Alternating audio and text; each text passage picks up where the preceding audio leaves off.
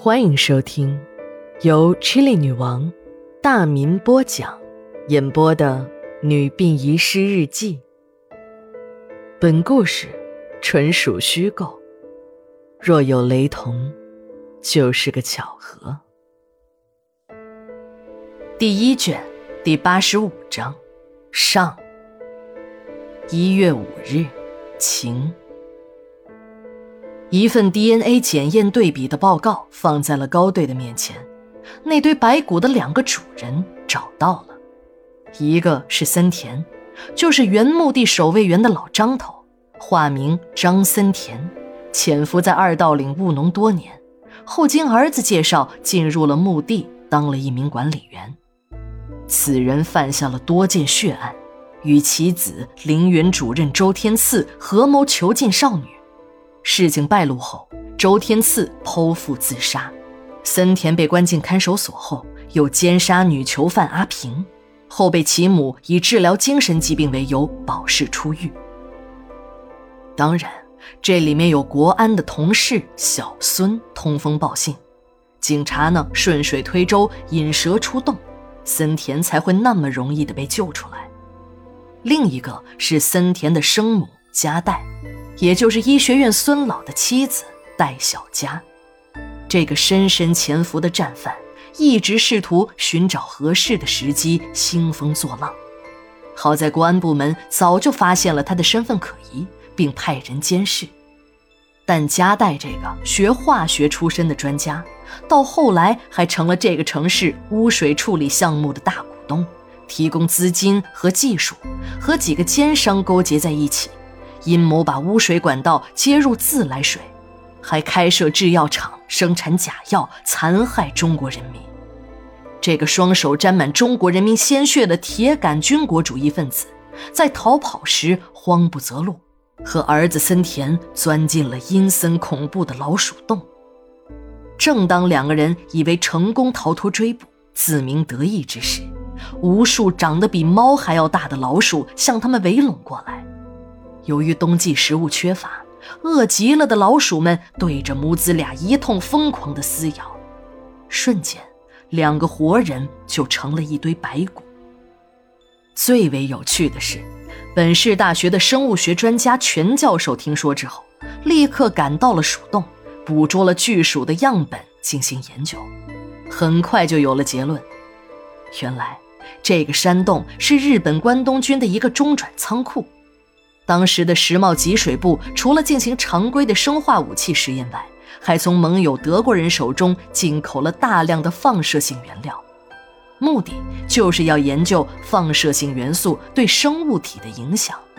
在转运过程中，一个铅筒发生了泄漏，深知其中利害关系的军医川岛大佐立刻带人撤离了山洞，把那桶放射性物质留在了山洞之中。生活在山洞中的老鼠受到了过量的辐射，大部分死亡了，一小部分发生了变异，就成了现在的巨鼠。而更为有意思的是，这些巨鼠第一次大啖人肉吃的正是始作俑者孙老的妻子戴小佳。这个孙老正是日本军医川岛大佐。这两个万恶的战犯。一个成了干尸，一个成了巨鼠的美食。安全部门也闻讯而至，为了不让放射性物质扩大范围，立刻封锁了这个地区。手持放射性检测仪器的工作人员一走进洞口，那仪器就吱吱地叫了起来，红灯频频闪烁。在山洞的一个角落里，他们找到了一个铅筒，这就是那个放射源。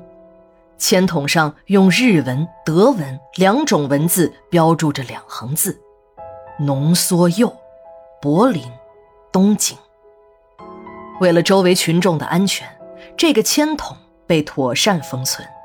工作人员还动用了火焰喷射器，对山洞中的巨鼠进行了杀灭。最为可笑的是，接到召回、赶到现场的日本领馆代办还振振有词地说。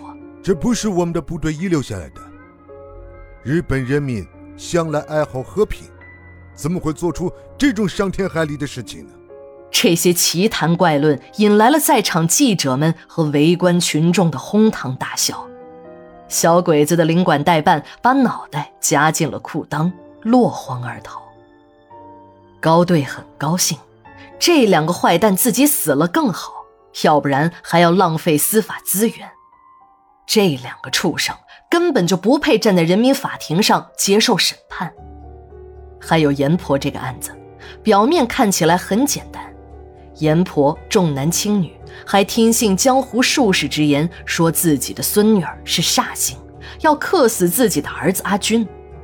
还有第一次用十二根缝衣针扎小珊珊的前科，种种迹象表明，他的嫌疑最大。也最具有作案的动机，但推测仅仅是推测，是不能作为证据使用的。要想找到证据，那还得从小珊珊的遗体入手。如何让遗体说话，在遗体中找出证据，这就要求助于法医了。昨天还不愿意去殡仪馆执行任务的小钟，今天主动接下了这个解剖任务。大家看到小钟已经释怀，也很高兴。无论对与错，一件事情永远挂在心头，毕竟也不是什么好事儿。第一卷，第八十五章，下，马上回来。